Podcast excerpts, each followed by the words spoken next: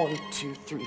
One, two, three. four. Rushing or dragging? Rushing. So you do know the difference. Shut up! That's what he wants. He, wa- he wants you to shoot him. No! Guy comes up offers me a fight. Big deal. Wanna fight the fight? Yeah, I'll fight the big fight. Can't remember the last time you invited me to your house for a cup of coffee. Sabe aquela sensação gostosa de anos depois você rever um filme e perceber como você mudou, pois hoje essa obra te toca de uma maneira diferente? Revisitar clássicos serve como uma jornada ao autoconhecimento. E é nessa jornada que você está pronto para embarcar agora no Pupilas Clássico.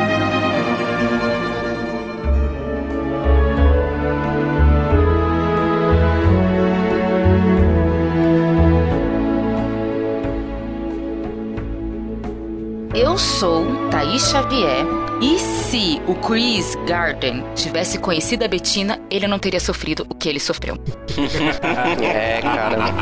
Eu sou Adriano Toledo e parte da minha felicidade vai chegar agora nos próximos meses e o nome dela é Cecília. Ai, que Oh, bonitinho. meu Um Deus. coraçãozinho pra Cecília, meu Deus.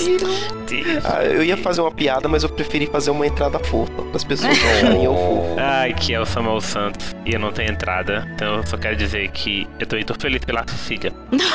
Ai, meu Deus, Samuel. Sim. Meu nome é Erlan Tostes e tristeza um dia vai ter fim. Felicidade, não. Nossa. Nossa, Olha, que cara, o cara já, o cara já entra com a pé na Dando porta. carteirada, dando carteirada. Mas Erlan, por mais que o pessoal do Pupila já te conhece, da onde que tu é? Então, eu sou o Erlando Ovelhas Elétricas, podcast lá da casa do Bibotal. A gente conversa bastante sobre ficção científica, sobre obras, livros, filmes, séries. É sobre uma- um ponto de vista cristão, né? Tentando responder às provocações que essa, é, que esse gênero literário e audiovisual faz à cultura cristã. Então a gente conversa com a cultura e dá uns tapas é, com, com o que a gente tenta, né? A gente, eu e o Cacau Marques, a gente faz quinzenalmente esse programa lá. Show de bola.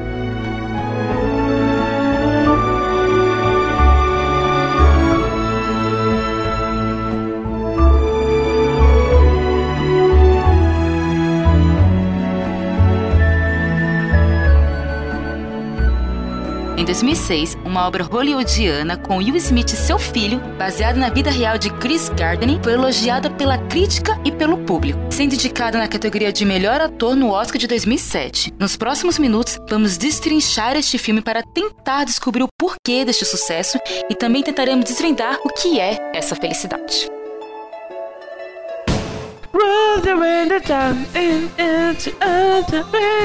Vai, Adriano, me ajuda aí, cara. Não, tá tão bonito que eu queria que você continuasse cantando, cara. Pode cantar. Vai, Erlan. Pode ser só o lado. O Erlan tá de baixo, né? Ai, ai. Pronto, virando bagunça aqui. É, é que se, se tivesse um podcast com eu e Samuel e não tivesse no mínimo um pouco de cantoria, a gente ia ter que devolver a carteirinha de Total. cantador no Sindicato dos Cantadores. Happy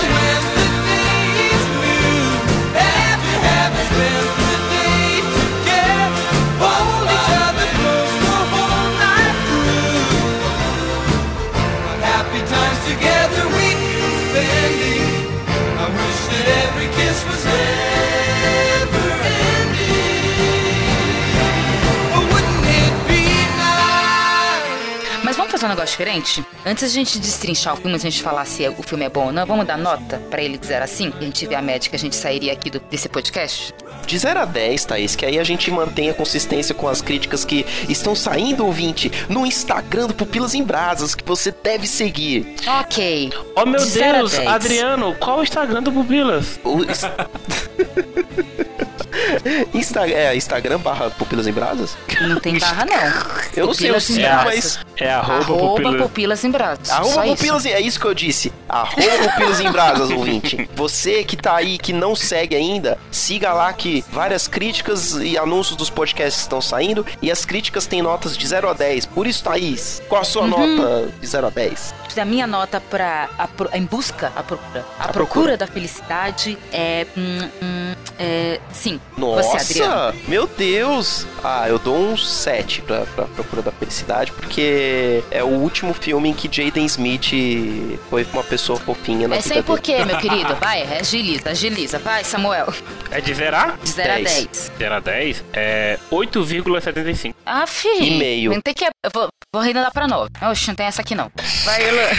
Eu voto com o Adriano do 7 desse filme também. Ah, então ficou a média 7, viu, gente? Nesse podcast damos média 7. Ainda bem que era pra ter voltado mais baixo, então, se eu soubesse. É, aí, aí o Caraca, ouvinte vai dizer é. se ele gosta ou não de notas no, no, no Pupilas. Talvez a gente mantenha aí também. Adriano, eu sou uma pessoa que vê extras de DVD. Não sei se você é assim também. Hum, Não, só com o que eu realmente amo de paixão. É porque eu vi o- os extras desse filme, porque eu fui conhecer um pouco mais sobre a história do Chris e tudo mais do filme.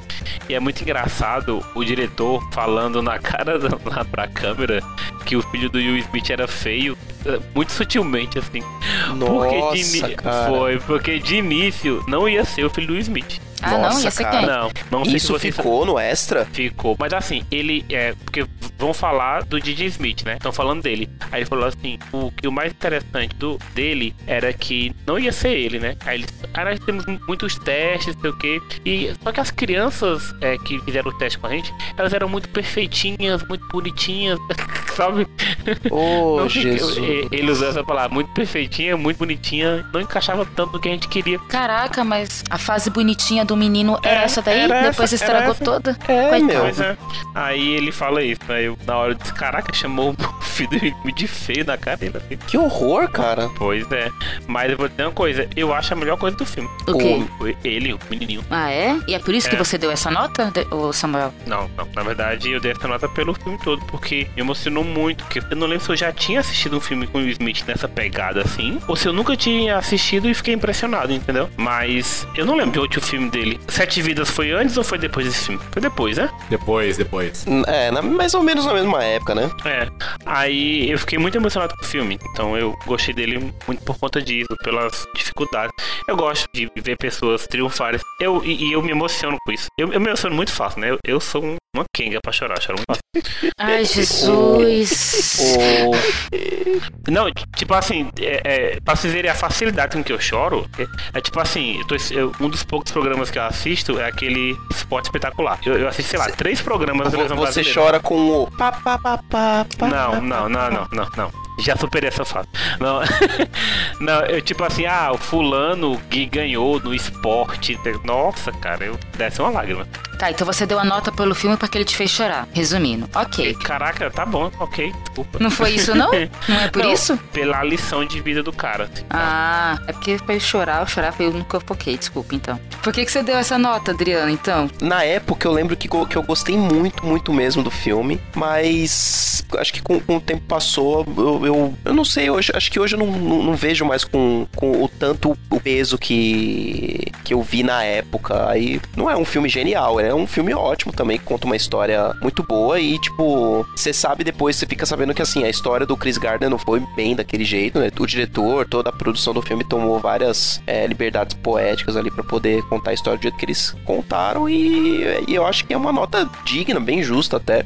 Não, não vou ser que nem o Igor Reis, que não está nessa gravação porque ele odeia esse filme, é isso mesmo, ouvinte? Então, Hum. você, se você quiser Sal- Faz falta, então, nessa gravação. é, fa- é, fala, fala lá com ele no, nas redes sociais porque que ele não tem coração e não gosta desse filme. Absurdo. O que é que é tão diferente assim, Adriano, do filme pra história dele mesmo? Aí você me pegou, cara. Não vou ter os dados aqui. Vou ter que Mas tu fazer. pode um- puxar da memória? Pode puxar da memória? Talvez, talvez. Nos próximos blocos aí, talvez eu, eu traga aqui. Vou tentar puxar pela memória. E tu, Erlan, por que, que você deu essa nota? Eu dei nota 7 porque é um filme competente, né? Narra uma história baseada em fatos reais, mas de uma forma competente. Consegue sentir o drama, você consegue ter empatia pelos personagens, consegue ver a evolução dos personagens, consegue ver, consegue se ver torcendo ah, por ele conseguir um emprego e tal. Mas por que eu não dei 10 ou nota mais alta? Porque pra mim é esquecível. Pra mim ele não tem. não- comunica tanto, entendeu? Não me marcou. É uma parada que eu também choro muito fácil. Chorei nesse filme também, mas se for pra lembrar assim, ah, filmes que mais me emocionaram, que mais me marcaram, A Procura da Felicidade não vai estar entre eles. Bom, eu acho que a minha nota foi a mais baixa, então eu vou também falar o porquê. Gostei muito da atuação do Will Smith, me apaixonei pela, pelo filho dele naquele filme, muito muito bonitinho, a relação ali pai e filho. Só que, assim que eu acabei de assistir o filme, eu falei, nossa, que filme espetacular. Mas depois que a emoção passa, aí você começa a analisar o filme mais profundamente, eu falei meu, o cara passa o filme inteiro obstinado com uma única proposta de emprego, fazendo o filho dormir no banheiro público e nunca. Pro... Tudo bem que ele, ele chega a ser pintor, né? Ele faz uns bicos. Mas, tipo, cara, que meta mais gigantesca que ele colocou na vida dele, sabe? Parece que não, não tinha outro caminho, não tinha outro meio, não tinha outra, outra coisa. Então é por isso. É como ele ensinasse coisa errada. Eu não vejo uma, uma história de superação. Eu vejo como um cara extremamente obstinado e eu não vejo isso como sendo positivo. Eu acho que eu entendi o ponto de vista da Thaís. É porque se você parar pra pensar que a gente só ficou sabendo desse caso por ser um caso de sucesso, em que deu tudo certo, você também tem que parar pra pensar que se tivesse dado errado, né? Porque Estaria ferrado quantos até hoje. outros Chris Gardners Não, que tem por aí, não, mas, mas que não questão- conseguiram, entendeu? Ma- Mas acho E acabaram questão... zoando mais a própria vida na obstinação da, da, da sua procura pela felicidade, entendeu? Mas eu acho que nessa questão aí do caso do Chris, não é que, ah, teve outro errado. Não, não. A dele deu errado. Deu errado várias vezes. Não, é tô que- falando, tô falando dar errado no geral, cara. Porque o dele deu errado várias vezes, mas no final do filme ele conseguiu um emprego e hoje é um cara milionário, o real, né? O Chris Gardner real, oficial. Agora, quantos outros caras que tentaram provavelmente fazer a mesma coisa e só deram com, a- com burros na água e acabaram ferrando mais sua própria vida por conta de uma obstinação. É assim, eu- entendo desse, de- esse, dessa forma o ponto de vista da Thaís, mas tem a questão da superação também, né? Que o cara ele foi atrás e, e fez coisas práticas também, né? Que é um, eu acho que é o maior exemplo que a gente pode tirar do filme, a maior lição, né? Que ele foi pra cima e trabalhou pra- em, em prol do, do, que ele queria. Eu vejo muito pela questão de ele não ficou assim na primeira. Ah, ele foi destemido e, e poderia dar errado. Cara, eu acho que ele teria conseguido, mesmo que tivesse dado mais errado ainda, por mais alguns anos. E Ele era um cara que queria a- a- aquilo. Não sei se eu tô pagando meio de coach, de, sabe? Talvez. Mas eu, mas eu acho que o exemplo do cara é muito essa questão assim. Meu, eu não sei se isso aconteceu mesmo na vida real do cara, mas aquela cena dele é, lendo com a luz do, do poste, sei lá, porque ele queria, ele tinha que aprender um negócio lá. Cara, se isso não for exemplo de que eu posso e você pode, eu não sei o que é, cara. Então, assim, eu, eu, eu meio que acho que ele conseguiu porque ele queria, ele, ele foi atrás. E, e quando as coisas deram errado, ele disse: beleza, deu errado, mas eu vou fazer dar certo. E foi. É, mas eu acho que é justamente disso que eu discordo. Porque dá a impressão de que as pessoas não conseguem as coisas porque elas não correm atrás e elas não se esforçam. E nem sempre isso é verdade. Às vezes as pessoas correm atrás, às vezes as pessoas se esforçam e mesmo assim vai dar merda no final. Mas assim, que final? O final que No ela... final, da- no final do objetivo que ela queria. A pessoa quer estudar, quer passar para ser é, medicina na USP. A pessoa se esforça, a pessoa estuda muito, a pessoa luta, a pessoa fica noites acordada, ela vai pro poste ler e mesmo assim ela não consegue passar na medicina na USP. Às vezes isso acontece. Sim, Mas ela tentou- é mas ela foi- Nem sempre o mundo É. dá certo pra o, pro Chris, mas, foi meio que um mas sabe o que, que eu penso? Eu penso assim, eh, ah, ok, no final deu errado. Cara, será que, será que era o final? Será que não dava pra tentar mais uma vez? Será que não tinha mais um pouquinho de olho? Cara, eu tenho uma conhecida que ela tentou seis vezes pra passar em medicina, cara. Só passou na sexta vez. Então, assim, tipo assim, ah, no final, no final, no- ele quebrou Então, a mas cara. aí você será tá que era o colocando. final? Você tá colocando o final como sendo algo sempre sendo a vitória. E é isso que eu tô querendo dizer. Eu discordo de você nesse ponto. Pra mim, o final nem sempre é vitorioso. Às vezes o final é merda. Eu acho que o final pode ser o que você busca. Tô com a Thaís nessa. Porque é, se a gente orienta a nossa vida a- aos nossos próprios sonhos, a gente, em última instância, nós somos nosso próprio Deus. E o que a gente quiser vai, vai, vai acontecer. E aí, é, a- é, ou, ou então a gente até instrumentaliza Deus, né? E a, a gente concorda com a música da Xuxa, né? Que tudo que você quiser, o cara lá de cima vai te dar. E não é bem assim, né? A vida dá errado para as pessoas, né, cara? Então, é, nem todo mundo é Davi que rasga leão. É, alguns são comidos por leões, entendeu? Então, é, não, não é culpa da, da pessoa necessariamente, né? O fato dela ter se frustrado. Né? Às vezes não dá mesmo porque sim. Pra quem não conhece aí, talvez se o ouvinte não, não assistiu o filme e tá aqui ainda, A Procura da Felicidade é um filme que conta a história baseada em fatos reais do Chris Gardner, que é esse cara que, interpretado pelo Will Smith, é, conta lá no comecinho do filme a história dele, que era um cara casado com um filhinho pequenininho, por uma série de fatores que no filme dá a entender que são ligados a dinheiro, a problemas financeiros. A esposa dele deixa eles dois, e aí eles estão lá numa situação financeira terrível. O É porque ele acreditou que ficaria, daria certo umas máquinas lá, né? Ele, Isso, umas tipo, máquinas de uso médico lá. tipo, Isso, aí ele meio que comprou. A, ele, ele, tipo comprou a franquia, digamos. Eu acho que hoje, hoje Isso. seria mais ou menos isso. Ele fez Aí um no- péssimo investimento. Ele pegou todo o Foi. dinheiro dele e comprou essas máquinas e saía de porta em porta de clínica e hospital pra tentar vender. Só que não deu certo, ficou entulhado e ele não tinha o que fazer. Aí a situação foi piorando, piorando, piorando. A esposa dele deixou eles até que, tipo, eles basicamente passaram meio que a viver na rua, em abrigo,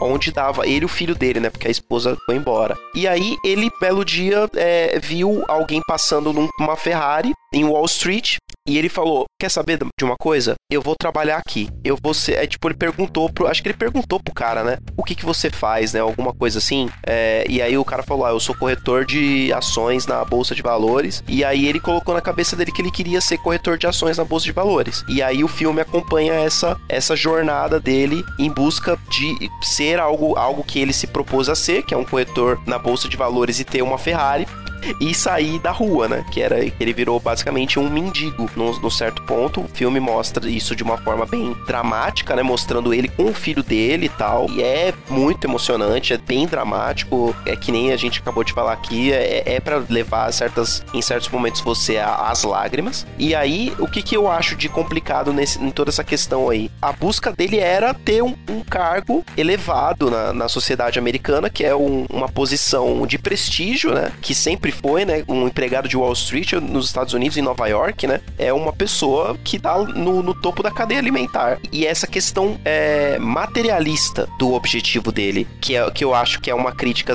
válida a ser feita num filme que, se, que tem como nome a procura da felicidade. E aí a procura da felicidade do cara era ter esse cargo, entendeu? É claro que as leituras que a gente pode fazer disso é, pô, meu cara queria ter um emprego digno pra poder dar uma, uma vida digna para o filho dele, pra ele. Porém, dá pra ser interpretado dessa outra forma mais materialista também, que aí, tipo, se, se o cara só queria dar sustento pro filho dele, ele podia ser caixa do McDonald's, entendeu? Falando aqui da felicidade como expectativa. Se ele colocasse, tem lá a meta, que ele quer ter o super emprego, não tem problema nenhum nessa meta. Mas se ele colocasse pequenas metas até alcançar essa meta final, essa super meta, não seria mais fácil para ele o caminho? Que não, não teria menos dificuldade? Eu acho difícil racionalizar isso e colocar isso em termos de etapas de, ou- e valoração né, de dificuldade, se seria mais fácil ou mais difícil, porque, de fato, cada caso é um caso. Talvez, talvez, não sei, a probabilidade de conseguir galgar em, em passos e crescendo pouco a pouco, talvez fosse maior. Mas não sei, talvez se ele fosse por esse caminho de pouco a pouco, tá aí que não daria certo, entendeu? Não sei. Tal, é, é- é complicado é, conjecturar nesse ponto, porque o caso dele é um caso de sucesso. E a gente conhece muitos outros casos de fracasso, de pessoas que estão ou tentando ir para meta direta, ou tentando ir para micrometas, né? E- e caminhando nas suas etapas de crescimento pessoal e profissional. Então, é, a minha resposta é: eu, eu- vou tergiversar. Eu acho que eu, eu não sei, eu não tenho como responder isso. É isso. Alguém consegue aí? Alguém se arrisca? Pra quem viu o filme sabe que o no, no restante do filme, né, do meio pra frente, ele, ele mostra como que o Chris Gardner ele conseguiu meio que, que- pular essas etapas, né? Porque ele teve uma oportunidade que era a de um estágio, só que esse estágio era não remunerado. E aí ele teve que continuar naquela vida que ele tava sem dinheiro nenhum, só que Vendendo aquele sangue. estágio, é, vendendo sangue no banco de sangue e, meu, etc. E outras várias situações bem terríveis, porque no final daquele estágio de seis meses que ele ia passar sem ganhar um real ali, um dólar no bolso, ele poderia, se ele passasse, se ele se aplicasse muito e, e estudasse também, passar na- na- no, no estágio, ele poderia ser efetivado e ter um, o, o- o mega emprego, né? E aí, tipo, é o que muitas pessoas poderiam estar fazendo questionamento nesse momento do filme é, o cara sai dessa, vai arrumar um emprego que você vai ganhar um dinheiro e sustentar seu filho, entendeu? Provavelmente você será tão bom quanto eu era. É assim que as coisas são e eu era abaixo da média no basquete. Provavelmente você também não será lá essas coisas, então você. Você vai ser bom em muitas coisas, mas não em basquete. Eu não quero que fique arremessando essa bola dia e noite, tá bom? Tá bom. Tá bom? No filme, na, na busca da felicidade, a felicidade do Will era o emprego. E a gente discutindo aqui, a gente tá sempre falando desse negócio de, de como felicidade fosse bens materiais. Mas o que, que é felicidade pra vocês? É, é sempre material, na, na, na opinião aí de vocês? Cara, é, eu acho que o material não está ligado à à felicidade da pessoa é, é um pouco de hipocrisia também da nossa parte se a gente falar que não tá. Porque a gente tá feliz quando a gente tem segurança, né? Que é aquela. Lembra daquela. Poxa, o. Não sei se é, alguém vai lembrar daquela pirâmide de Maslow do, que, que na, na aula de filosofia. Sim. E, e lá no. Acho que na base é quando você tem segurança, né? Você tem. É... Pô, meu, me ajuda aí, Irlan. É, o primeiro, o, o primeiro estágio é necessidade física e fisiológica, o segundo é segurança, o terceiro, se não me engano, é relacionamento Isso. interpessoal, depois é realização é, pessoal. Isso. E aí o, e o, e o topo, a necessidade de todos é Wi-Fi.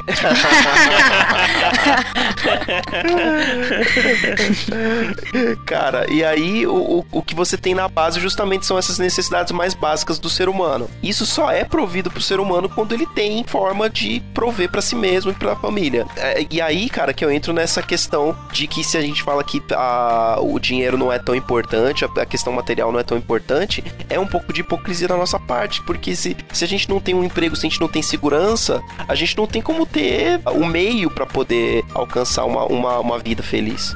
Mas sabe, tem um poema do Fernando Anitelli que eu vou ler o poema, aí depois eu vou falar no final. Começa com uma pergunta: Felicidade? Disse o mais tolo: felicidade não existe. O intelectual, não no sentido lato. O empresário, desde que haja lucro. O operário, sem emprego, nem pensar. O cientista, ainda será descoberto. O místico, está escrito nas estrelas.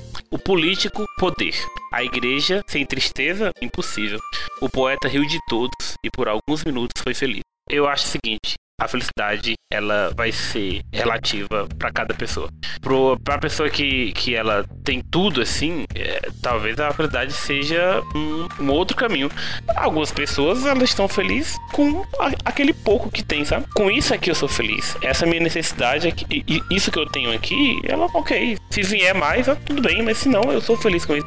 Então, acho que o poema ele ele, ele define exatamente o que eu acho que essa é o que é felicidade. Porque a felicidade pra mim pode não ter felicidade pro, pra Thaís e tudo mais. Eu fico feliz, cara, quando eu, eu, eu, eu compro HQ. Aí, viu? Sabe? A- Então, mas aí, mas aí você tem que ter uma forma de prover pra, pra você comprar a tua gráfica MSP aí. Não, eu, eu quis dizer assim, eu, eu chutei o primeiro exemplo. Mas sabe, sabe uma coisa que me deixa muito feliz? Hum. Eu reúno meus amigos e comer pão com ovo e a gente conversar. Aí, Isso pra cara. mim é, é, é- é coisa de felicidade.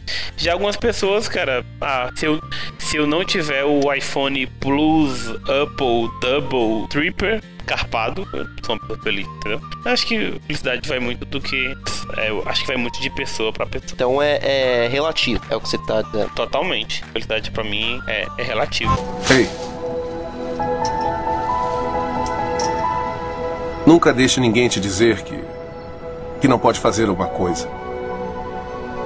Nem mesmo eu. Tá bem? Tá bem.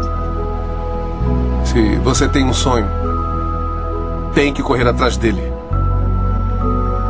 As pessoas não conseguem vencer e dizem que você também não vai vencer.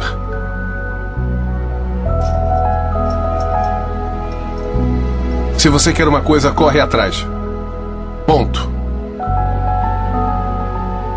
Nosso amigo Mano Brown, aí da, da Terra da Thaís, eu acho que é na música Vida Louca, parte 2, que ele diz que. Eu acho que todo preto como eu Só quer um terreno no mato, só seu Sem luxo, descalço, nadar no riacho Sem fome, pegando as frutas no cacho Aí, truta é o que eu acho Quero também, mas em São Paulo Deus é uma nota de 100 Vida louca pro político, a felicidade é poder. Cara, pro, pra as pessoas mais simples, é nadar no riacho, pegando a fruta no cacho. Então, assim, ela, a felicidade, ela realmente é relativa. Uma forma que a gente pode ahn, analisar a felicidade sem necessariamente ir para esse subjetivismo, né, de que é relativo, então cada um vai perceber de um jeito, é meio que conceituar ela de uma forma mais abrangente, em que todos concordem, ainda que com suas particularidades, todos converjam num ponto único de que felicidade é o bem-estar é o contentamento, é a satisfação. Sendo assim, é, faz aqui uma, uma grande diferença, né? Entre o que é estar feliz e o que é ser feliz. Estar feliz é circunstancial, depende do que você tem, seja material ou relacional. Pro poeta, é ser feliz é andar tranquilamente na favela onde eu nasci, né?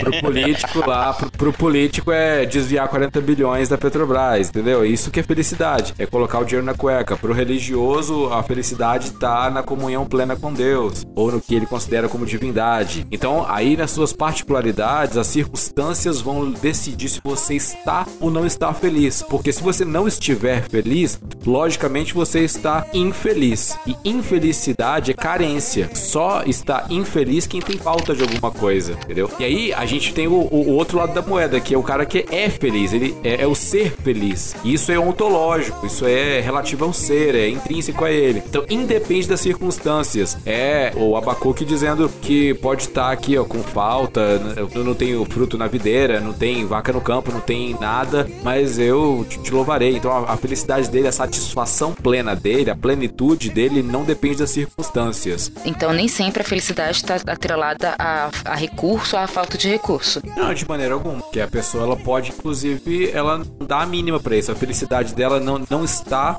no que ela vê, possui ou, ou faz, né? A felicidade está nela. Está na, no jeito dela. Ela leva a felicidade com ela pra onde ela for.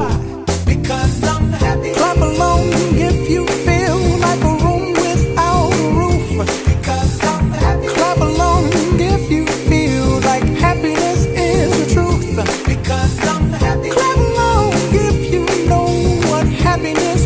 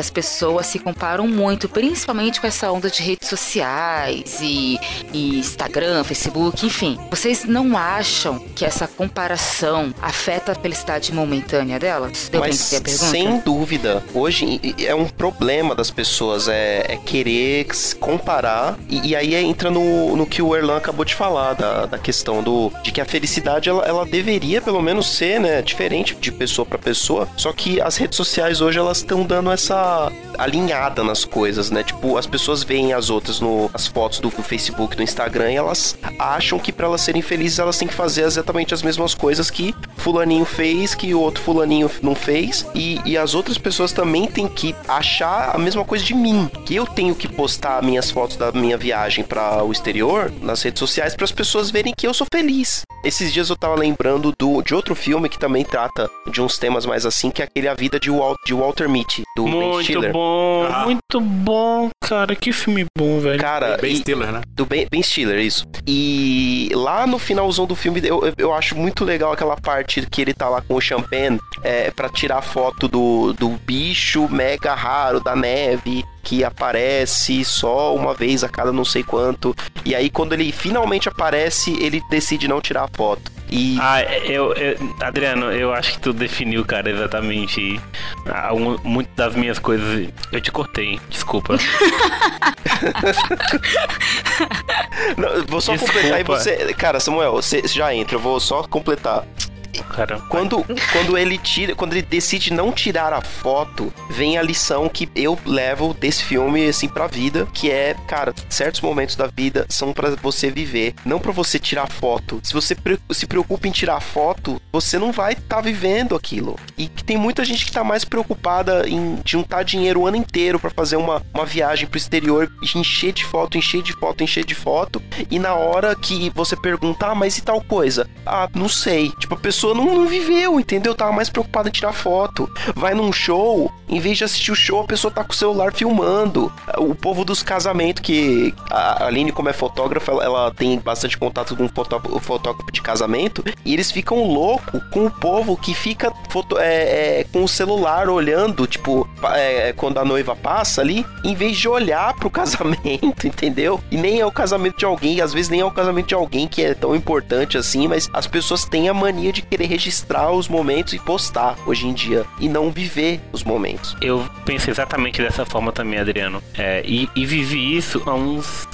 dias atrás, tá? É, eu sou muito fã de uma, de uma banda chamada Corda do Fogo Encantado, que é daqui do interior de Pernambuco. Cordel? Do Fogo Encantado. Olha. Não é uma novela? Não sei. Não, aí é cordel encantado só, eu acho. Ah, Cor- Cordel do Fogo Encantado. O Nito conhece. Eu fui mostrar pro Nito. Ele disse, não, já conheço, muito bom, não sei o quê. Aí o que acontece? Eles fazem um som, tipo, eles pegam um cordel e cantam. E, é- e eles usam muita coisa indígena. É, é, é um espetáculo. Eu gosto muito. Aí o que acontece? Quando eu conheci a banda, meses depois a banda acabou, em 2009. Olha, você deu azar. Pois é, de, Pra de banda. total. Então, total. Então eu fiquei aí curtindo, sei lá, cinco CDs dele.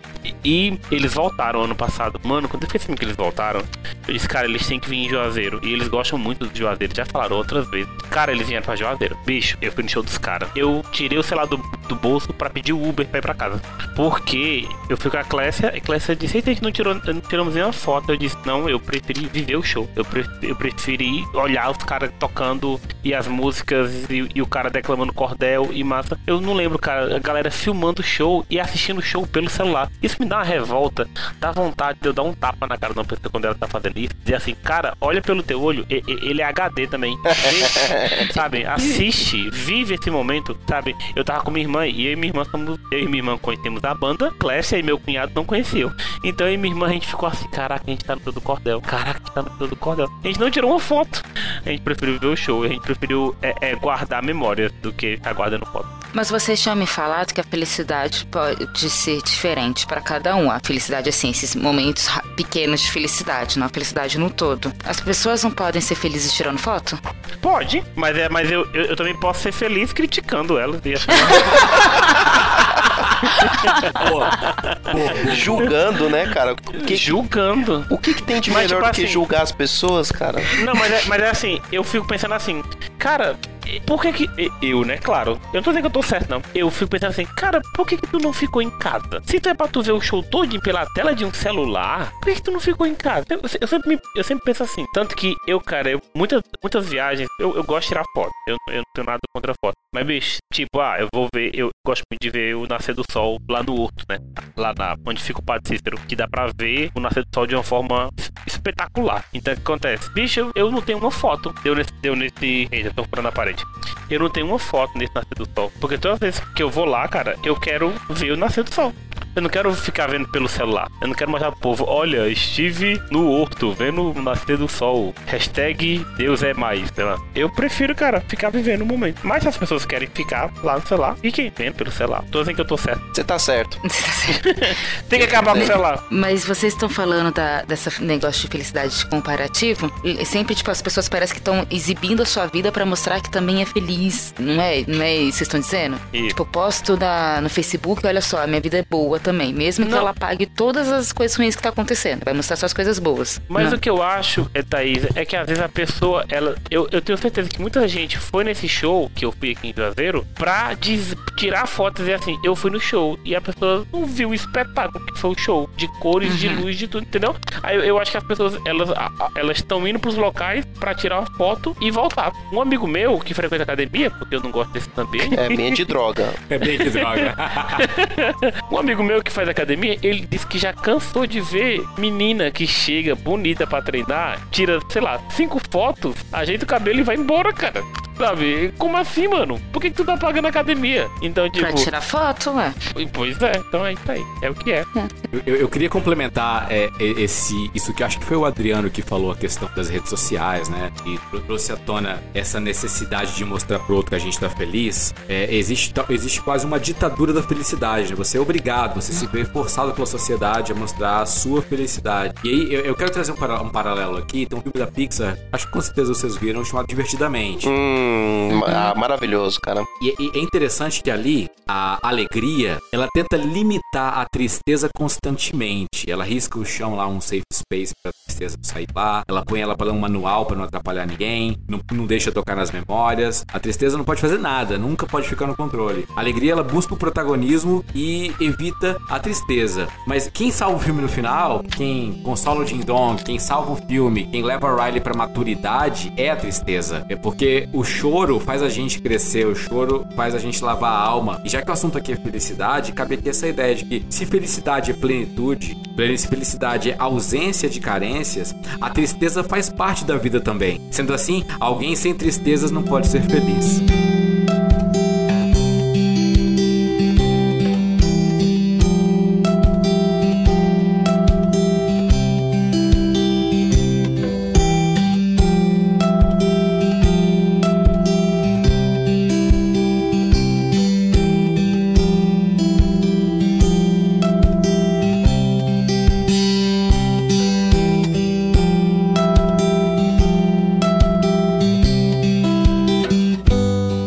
A gente chega na- nessa conclusão até agora que a felicidade, a vida da pessoa nunca tá no ponto máximo da vida, né? Da- na questão da felicidade. Ela é tipo uma montanha russa. Às vezes a gente tá com um momento feliz, às vezes estamos num momento triste. É, porque não, não é ser feliz, é estar feliz. E eu Foi. acho que a fala do, do Erlan sobre Divertidamente, meu, mega acertada e muito é real em, em relação ao que a Thaís, você puxou agora há pouco de, sobre expectativa, né? Outra coisa que tá constante nas nossas vidas que são os trailers, né? Que quando a gente vê um trailer, a gente é, constrói aquela expectativa e às vezes a gente chega no filme e é uma porcaria. E muitas vezes a gente constrói uma expectativa na nossa vida e a gente esquece que de tudo isso que o Erlan falou, de que a vida, co- como no Divertidamente muito bem ensinou pra gente, ela não é feita só de alegria, ela é feita da tristeza também. E a tristeza é importante pra gente. Se a gente tem uma, uma expectativa de viver uma vida de comercial de Doriana, e essa vida não existe pra ninguém, cara. Pra ninguém, absolutamente ninguém. A vida é também com. tem as suas dificuldades, tem o seu estágio não remunerado de seis meses que você vai passar. Às vezes não é seis meses, mas você vai ter essa fase, esse crisol aí que o, que o, o Cris passou aí pra poder você chegar no teu objetivo, seja ele qual for. É interessante você falar expectativa, Adriano, porque também tem um ponto interessante. É interessante, interessante, né? Bem redundante aqui agora. Mas, Trabalhamos com porque- redundância. É, exatamente. É pra ficar bem entendido o negócio. É, às vezes nós colocamos expectativas fora da nossa realidade.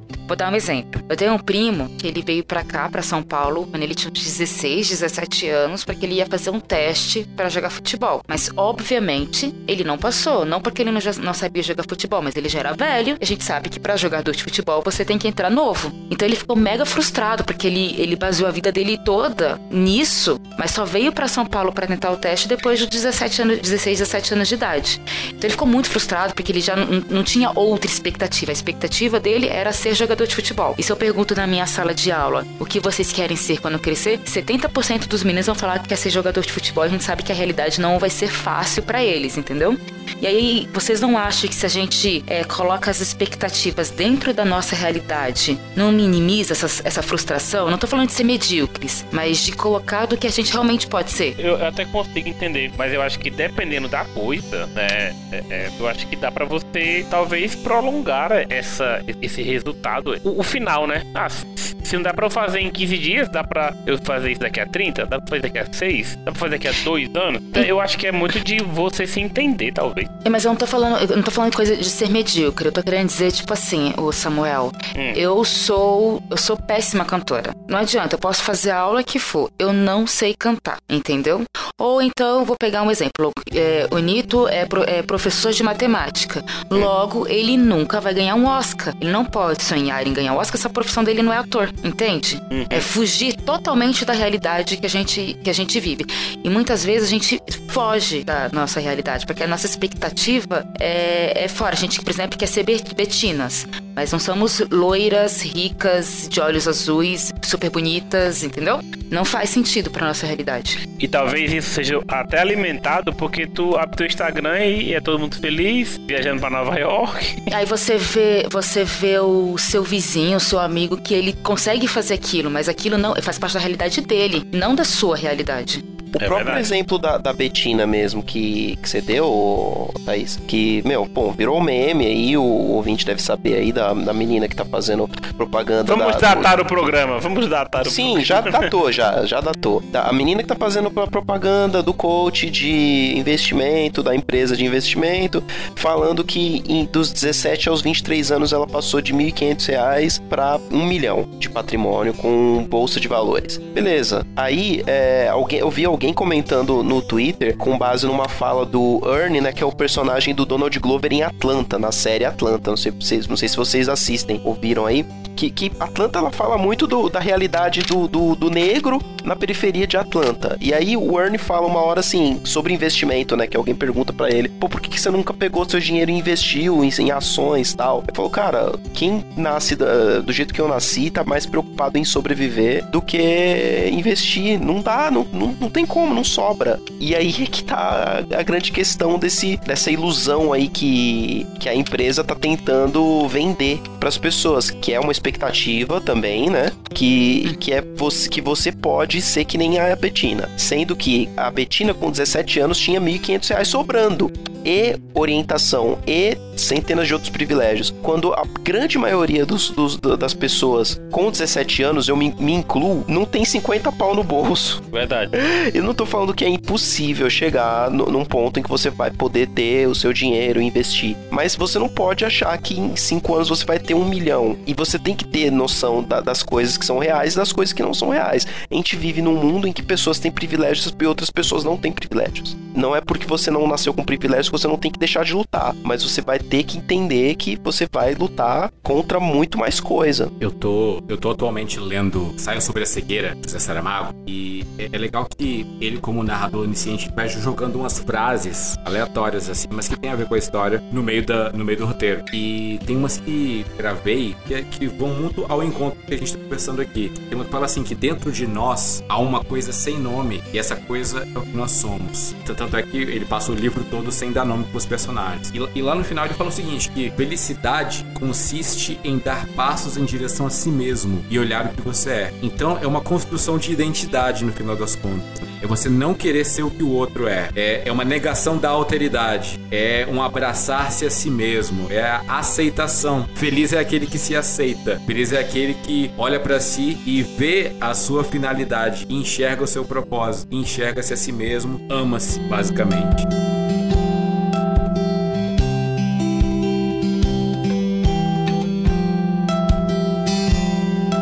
Isso é muito bonito, tipo, é é uma parada, uma parada bem poética, mas é um grande desafio, né, cara? Da gente chegar nesse nível de maturidade na própria vida. Eu acho interessante que assim, a gente tá falando aqui de todo esse podcast, existe sim uma, uma- você pode colocar a felicidade como a busca, um, como, como se trata o filme, um objetivo e aquilo ser uma felicidade sua, mas o caminho dessa felicidade, o caminho pra essa felicidade também tem que ter felicidade. Tem uma música do Estevam Queiroga que Isso. ele fala assim: o caminho muda e muda o caminhante. É um caminho incerto, não um caminho Não, caminho errado. Eu caminhante. Eu caminhante quero o trajeto terminado. Pode continuar, no, Samuel. mas no caminho, mais importa é o durante. Ah, que, que homem. e, e eu acho interessante essa, essa frase, porque lembra muito Paulo, quando ele cita Davi, lá em Romanos 4, 7 e 8, né? Aham. E ele, e ele fala que, é, resumindo, que nós já podemos ser felizes, porque Cristo já pagou nossos pecados, nós já temos motivos para nos alegrar. Um, tem um pastor Bulhão, ele fala que é, neste, Deus não prometeu que neste mundo você não, diria, não teria dificuldade. Ele prometeu que no meio da sombra da morte, ele nunca te abandonaria. Ele tá aí perto de você. Então, por mais que a nossa vida é difícil. Esperança é Jesus. Sabia. Ele é o caminho. Só tava Sabia, esperando a deixa, sabia. né? É. Sa- sabia. É, e enquanto eu pensava nisso, o Sonete canta. Mas mesmo quando nós é, temos dificuldade, tem possibilidade de ser feliz. Eu acho que há possibilidade enquanto houver fôlego. Olha só A gente, a gente sempre tem essa esperança, né? A esperança da mudança. Eu acho que a gente não pode deixar essa chama se apagar, né? A da possibilidade, a de uma nova alternativa. E, e sim, eu, eu, eu acredito no que você disse, Thaís. É, há essa possibilidade. A gente pode buscar a, a, a gente pode ser feliz enquanto busca a felicidade. Cristo fala lá em Mateus em 5, de 1 a 12, especificamente no 12, pra gente, pra gente, não, a gente não ficar desesperado porque, e pra gente já nos alegrarmos, porque o nosso galardão é grande e já está no céu. Então a nossa vida plena, a, a- a felicidade plena, a gente só vai encontrar lá no céu. Então, por mais que no caminho a gente vai ter dificuldade e a gente tem que sempre é, lutar pra ser feliz, porque né, a gente sempre luta pra ser feliz, mas já nos alegramos desde agora, porque além dos nossos pecados já terem sido pe- perdoados, como Paulo falou, é, o nosso galardão já está garantido lá no céu. É, é uma questão de perspectiva, né? Porque Paulo, quando tá escrevendo isso, ele tá, ele tá sofrendo, tá uma situação, situação terrível, né? Ele passou por um monte de coisa, ele cita a biografia dele várias vezes em Gálatas, em Atos. E é, Paulo é um cara que sabe o que é sofrer, sabe qual é o antônimo da felicidade. Mas o Paulo também constantemente insta as pessoas, os seus irmãos, nas suas cartas, a se alegrarem. Fala pros filipenses, por exemplo, a carta da alegria, né? Paulo tá, tá feliz pra caramba com os filipenses, porque pela ajuda deles na, na obra, ele fala pra eles se alegrarem no Senhor, fala pra se alegrarem, pra que. É, justamente porque perto tá o Senhor, tá a vinda do Senhor, essa questão mais escatológica, a questão do, do horizonte que ele não chegou, mas a gente vai, a gente caminha até ele, né? E no fim das contas, Paulo é o cara que ensina a gente a, a se contentar, a ser feliz tanto na fartura ou na pobreza, né? Na saúde, na doença. Ele é o, é o cara que consegue estar em todas as circunstâncias. Ele sabe estar abatido, mas também sabe ter abundância. E é um cara que pode tudo, porque no final das contas é Cristo que fortalece. Então, Paulo é um cara que sabe do, do que que tá falando. E quando ele fala que existe uma perspectiva futura, ele tá falando que essas bre- esses breves descontentamentos que, que ocorrem aqui, ele tá falando de tortura, ele tá falando de chicote, chicote mesmo, prisão. E isso nem se compara com a glória do porvir. Então, nossa perspectiva é de felicidade ontológica, né? de ser feliz, não estar feliz, é ser feliz porque a gente tem essa perspectiva que lá na glória é eterno, né? É contentamento e felicidade alegria eterna. Aristóteles ele gosta de analisar o, o agir humano. Todo conhecimento, todo trabalho humano para ele visa um bem. Então, ah, o, o supremo bem para ele é a finalidade do conjunto das ações humanas. Então, é, mineiro é aquele que tem finalidade extrair o minério da terra, né? O artesão tem finalidade de fazer alguma obra de arte e tal. Então, a, a- busca por esse bem comum, esse bem supremo, é que nos diferencia de outros animais, por exemplo. Então, o ser humano é o único animal, a única criação, o único ser vivo que pode ser feliz. Porque para pro Aristóteles, viver bem é ser feliz. E tem três modos para ele de ser feliz. Você pode ser feliz nos seus prazeres, pode ser feliz na conquistando honra e glória entre as pessoas e pode ser feliz no conhecimento. É, ele diz que ser feliz no prazer não é uma coisa legal porque animal também é feliz no prazer. Ele sente prazer, ele copula e tal. Não é tão legal também ser feliz na é, conseguindo honra e glória com as pessoas porque você- isso depende de outras pessoas. Não, não é algo que você consegue sozinho. Depende de, de outro. Então não é uma felicidade completa. Então ele diz que ele, ele conclui o raciocínio dele dizendo que só dá para ser feliz é, com o conhecimento. O conhecimento liberta, o conhecimento é algo que é pessoal, é algo que vai te, te, é, te caminhar pros propósitos que você foi criado, o propósito da, da humanidade e tal. E aí, é, fazendo paralelo com, com a, a nossa visão cristã, no fim das contas, só tem uma forma também de ser feliz, que não é, é, é, lidando com nossos próprios prazeres, não é também buscando honra na sociedade, também não é buscando conhecimento, porque quem buscou conhecimento foi lá no Éden, quando morderam o fruto, que era a árvore do conhecimento do bem e do mal.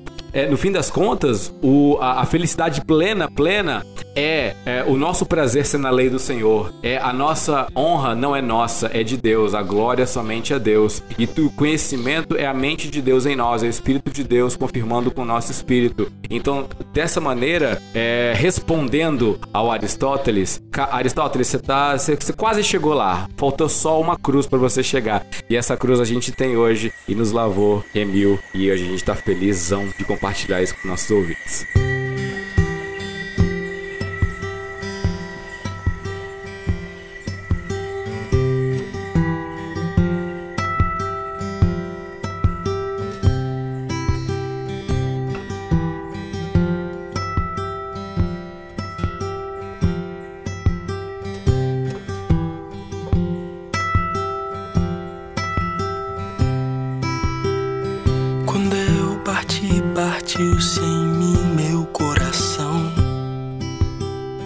Meus pés tremeram ao pisar em outro chão. Eu disse adeus e adeus, eu disse sem razão. Que a minha companhia era solidão. O fogo me queimou, mas me aqueceu. A luz que me cegou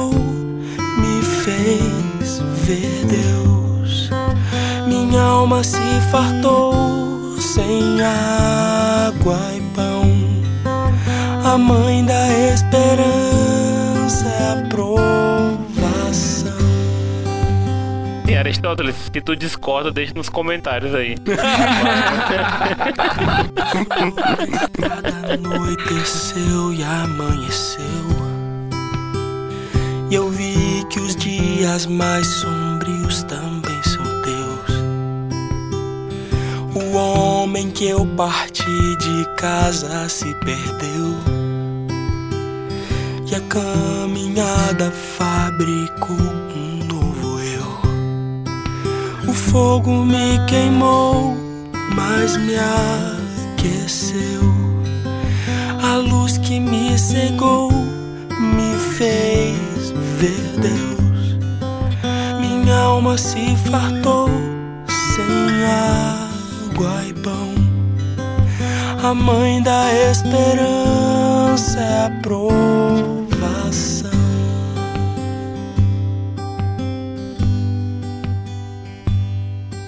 O caminho muda e muda o caminhante. É um caminho incerto, não um caminho errado. Eu, caminhante, quero o trajeto terminado, mas no caminho mais importa o durante.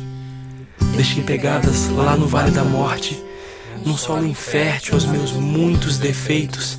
Minha vida largou-se em caminhos estreitos e eu vi você, a partida e o norte. O fogo me queimou, mas me aqueceu. A luz que me cegou me fez ver Deus. Minha alma se fartou sem água e pão. A mãe da esperança é a provação.